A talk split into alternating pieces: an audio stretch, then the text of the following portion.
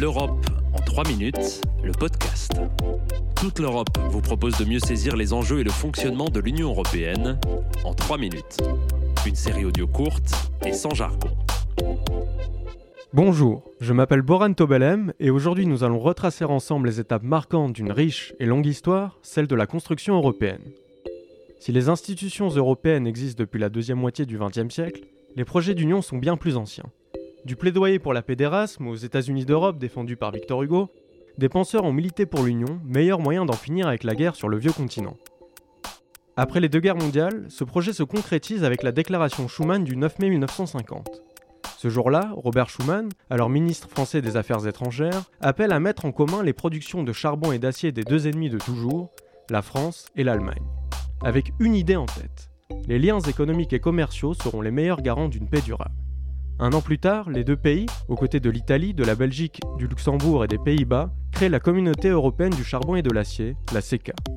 Et en 1957, ces six pays signent le traité de Rome, instituant la Communauté économique européenne, ancêtre de l'Union européenne. La communauté se structure rapidement. Sur le plan économique d'abord, avec le lancement de la politique agricole commune en 1962 ou encore la levée des droits de douane en 1968. Mais aussi politiquement, avec l'élection du Parlement européen au suffrage universel direct à partir de 1979.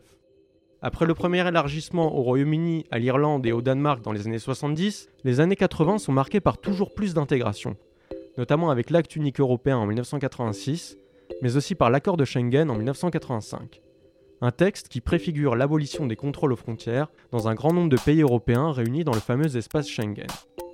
Avec le traité de Maastricht, signé en 1992, la communauté économique européenne prend enfin le nom d'Union européenne.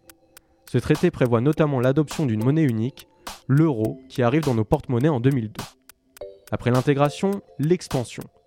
À partir des années 2000, l'Union européenne s'ouvre à l'Est, avec 13 nouveaux membres entre 2004 et 2013. L'UE compte alors 28 États membres. Mais la construction européenne n'est pas un long fleuve tranquille. De nombreuses crises ont jalonné son histoire. Les dernières en date, le Brexit et le Covid-19. Le premier a abouti au départ du Royaume-Uni en 2020, une première dans l'histoire de l'Europe et un choc pour les Européens, qu'ils ont réussi à surmonter en restant soudés. Dans le même temps, le Covid-19 a paralysé l'économie de l'Union et a poussé les pays européens à contracter un emprunt collectif pour faire face à la crise. Là aussi, une première. Si la devise officielle de l'Union européenne est Unie dans la diversité, elle pourrait donc aussi être Ce qui ne me tue pas me rend plus fort.